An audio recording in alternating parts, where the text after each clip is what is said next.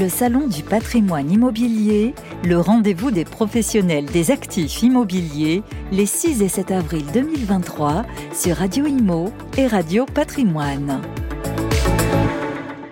Bonjour, bienvenue à tous, bienvenue au Salon du patrimoine immobilier, ici au plaqueur du Marais, au carreau du Temple.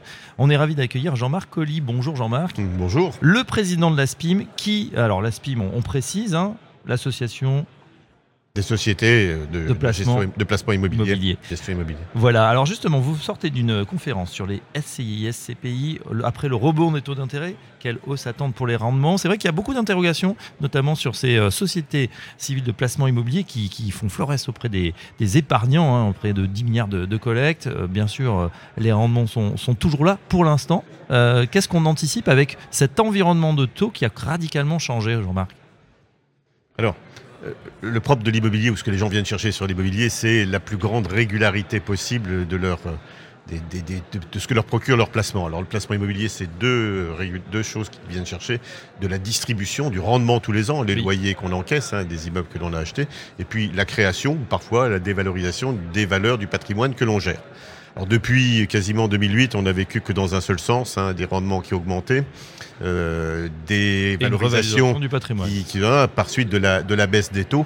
hein, et nous sommes en train, depuis euh, 2022, de rentrer dans un nouveau paradigme qui va durer allez, quelques, euh, quelques mois ou quelques années, hein, dans lequel, avec l'ajustement des taux, Oui. on a bien sûr hein, des valeurs qui, théoriquement, devraient s'ajuster. Alors, au même moment, les taux remontent, mais les loyers sous l'effet de l'indexation, hein, donc de l'indexation par l'inflation, hein, devraient augmenter aussi. Donc, ça devrait à peu près se compenser Mhm. normalement, mais il y a toujours un effet de temps hein, entre les taux qui augmentent plus vite que la retranscription dans les loyers de l'inflation, hein, puisque nos locataires ne peuvent pas supporter intégralement et instantanément. euh, ça. donc, euh, on va traverser une période sans doute un petit peu plus, un petit peu plus compliquée en termes de valorisation. hein. on l'a vu d'ailleurs dans tous les autres pays européens. hein, allez, euh, euh, moins 10 en Allemagne, moins 10 aux Pays-Bas, moins 30 au, au- au UK sur la valeur des actifs. Ils sont toujours un peu excessifs. Et nous, en France, on est plutôt Ils sont de... excessifs ou ils s'ajustent plus rapidement?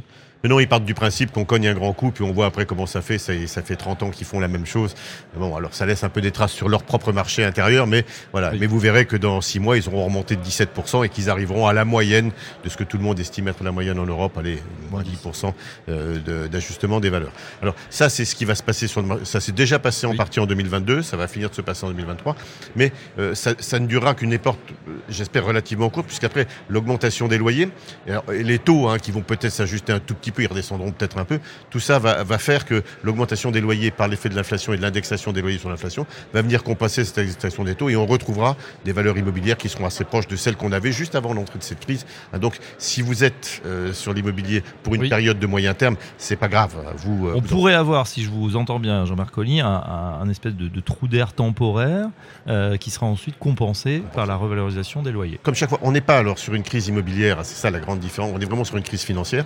Un peu la même chose que ce qu'on avait en 2008 et à la différence de ce qu'il y avait en 93 ou 97, c'est des crises financières.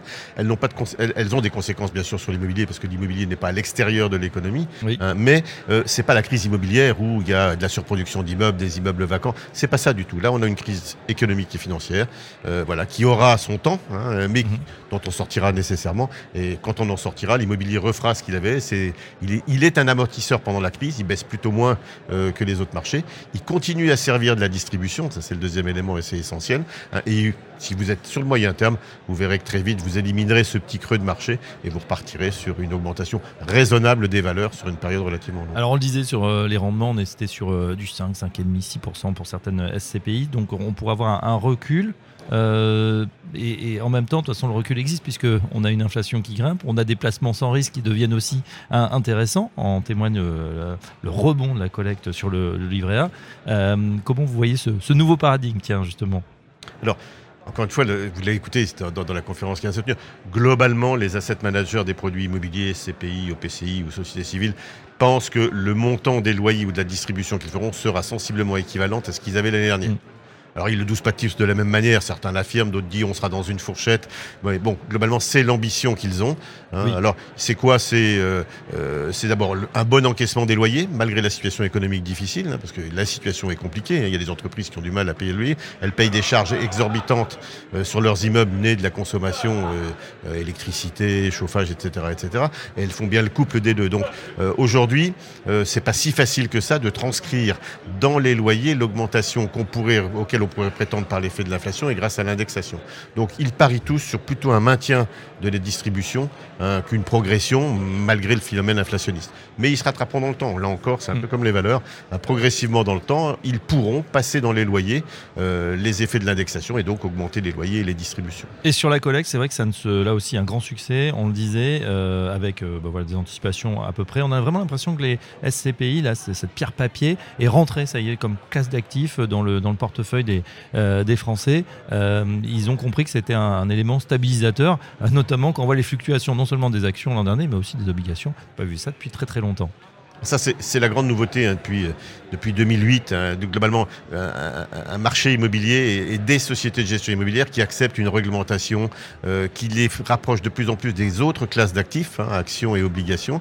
Et avec le temps, avec la qualité de leur performance et de leur travail, oui, l'immobilier, mais au même titre que d'autres euh, secteurs d'investissement qu'on appelait avant les actifs illiquides, comme le private equity, sont devenus des classes à part entière d'investissement des Français. Alors oui, on fera toujours de l'obligataire, oui, on fera toujours du fonds euro parce que c'est la régularité, même si le rendement n'est pas élevé. Oui, on fera toujours de l'action si on est un peu joueur ou si on veut soutenir l'économie. Et si on veut au milieu faire à la fois quelque chose qui, euh, qui procure de la régularité du rendement, qui rende aussi un service à l'économie, hein, puisqu'on fera encore une fois, hein, si on achète des bâtiments logistiques pour que euh, les sociétés Internet puissent vous livrer, si on loge les personnes âgées dans des résidences de santé, euh, si on achète des cliniques pour que vous puissiez vous soigner ou des bureaux à rénover pour que vous puissiez travailler tel que vous voulez le travailler, on rend bien un service à l'économie. Hein, et c'est le fait de rendre ce service à l'économie qui rend, euh, d'une part, attractif la performance, parce qu'elle est indexée à l'intérêt des produits que l'on achète, hein, et qui lui donne du sens Hein, tout en assurant sa régularité. Donc c'est ça aujourd'hui le grand changement de l'immobilier et qui en fait une classe d'actifs intégrée dans l'économie. Hein, c'est comment on investit, sur quoi on investit et on investit parce que euh, les, Français ou les utilisateurs en ont besoin et c'est ça ce qui fera la durabilité de nos investissements. Voilà et en plus avec, euh, on le signale, hein, une forte partie euh, ISR, investissement durable, on sait aussi que c'est au cœur des préoccupations. On a envie, de plus en plus, quand on est épargnant, d'investir sur des choses économie réelle et en plus, potentiellement, qui sont quand même bons pour la planète. Bon pour le portefeuille, bon pour la planète. Exactement. Merci Jean-Marc Oli. Je rappelle que vous êtes président de la SPIM. À très bientôt sur Radio Patrimoine, Radio Imo. Merci beaucoup, à bientôt. Le Salon du patrimoine immobilier, le rendez-vous des professionnels des actifs immobiliers, les 6 et 7 avril 2023 sur Radio Imo et Radio Patrimoine.